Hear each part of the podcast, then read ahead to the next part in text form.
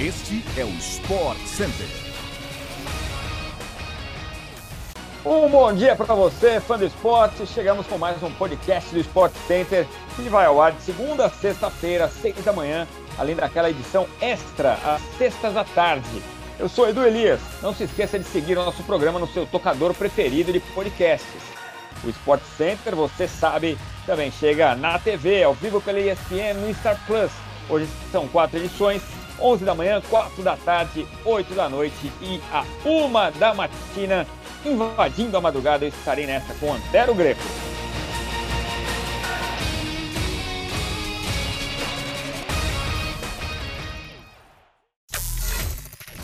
O torcedor corintiano amanheceu com a notícia de que o William não fará mais parte do elenco. O camisa 10 está de saída do Corinthians depois da eliminação diante do Flamengo na Copa Comebol Libertadores. William demonstrou em outros momentos o desejo dele e da família de retornar a Londres.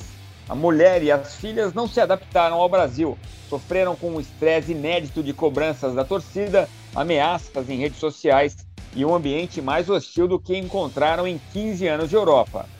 O jogador recebeu proposta do Fulham, da Inglaterra, para voltar a jogar e residir em Londres. O time disputa a Premier League depois de ser campeão da Championship, a segunda divisão, na última temporada.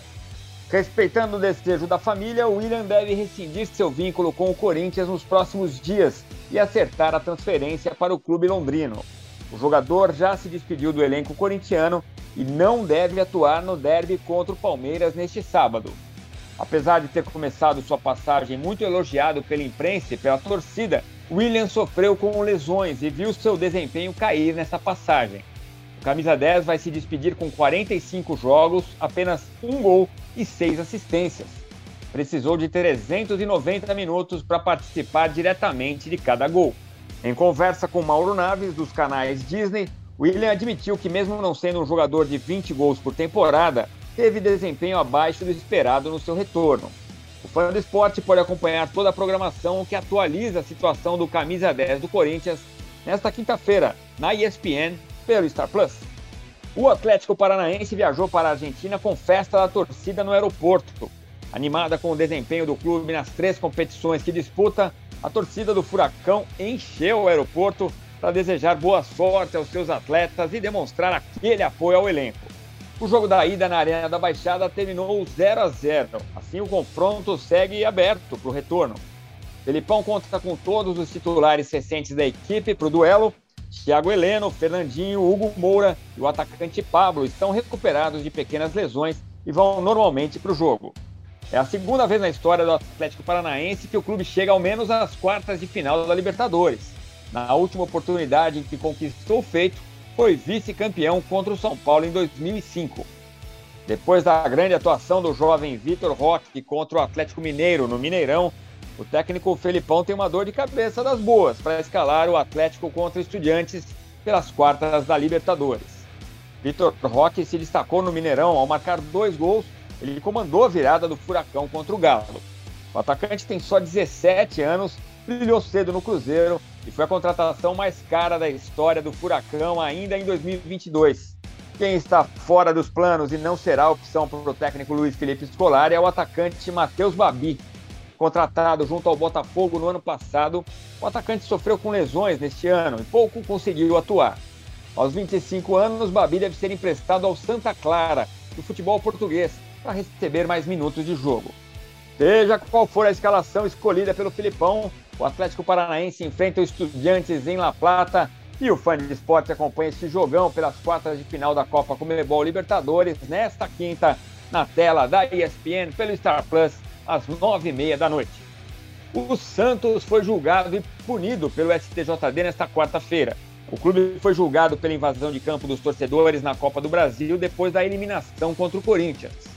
O STJD definiu que o clube terá de atuar nos próximos jogos da competição em 2023 com portões fechados.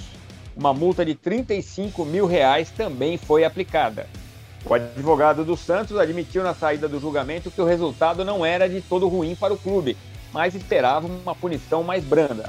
Ainda segundo ele, o clube foi eficiente em identificar os infratores, além de garantir segurança aos jogadores com prevenção e repressão aos invasores de campo. E o noticiário do Santos não viveu apenas de notícias ruins.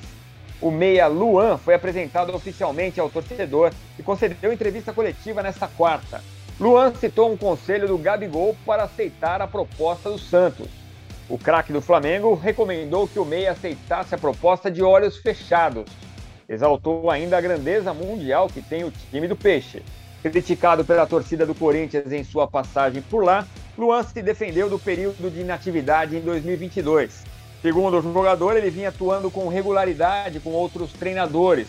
Sofreu com uma lesão, mas foi escanteado por opção da diretoria ou de Vitor Pereira. Luan garantiu que está 100% preparado para atuar no Santos e manteve o condicionamento físico mesmo afastado no Corinthians, clube pelo qual não entra em campo desde 19 de fevereiro. O fã do tênis está ligado na disputa do ATP e WTA 1000 de Toronto na tela da ESPN pelo Star Plus. Nesta quarta foi possível ver a estrela da brasileira Bia Haddad Maia brilhando em quadra. Bia enfrentou a canadense Leila Fernandes e conseguiu confirmar a vitória por 2 sets a 0. Jogando em casa, Leila dificultou a vida da brasileira no primeiro set. O confronto foi disputado e acabou decidido só no tie-break, vencendo por Bia. No segundo set, a brasileira manteve a regularidade e atropelou. 6 a 1 e vitória contra a anfitriã e 13 terceira no ranking mundial. O desafio agora é maior ainda para Bia nas oitavas de final da competição. Ela vai enfrentar pela primeira vez na carreira a polonesa Iga Swiatek, atual número 1 um do mundo. A partida válida pelas oitavas de final do WTA 1000 de Toronto está prevista para esta quinta-feira. Os fãs do tênis seguem acompanhando as rodadas decisivas do ATP 1000 e WTA 1000 de Toronto, hoje a partir do meio-dia, na tela da ESPN pelo Star Plus. Chegamos ao fim de mais um podcast do Sport Center. A gente volta amanhã com mais um episódio às 6 horas no seu agregador favorito de podcasts. Valeu pela companhia. A gente se vê ou por aqui ou na TV. Até mais, até a próxima.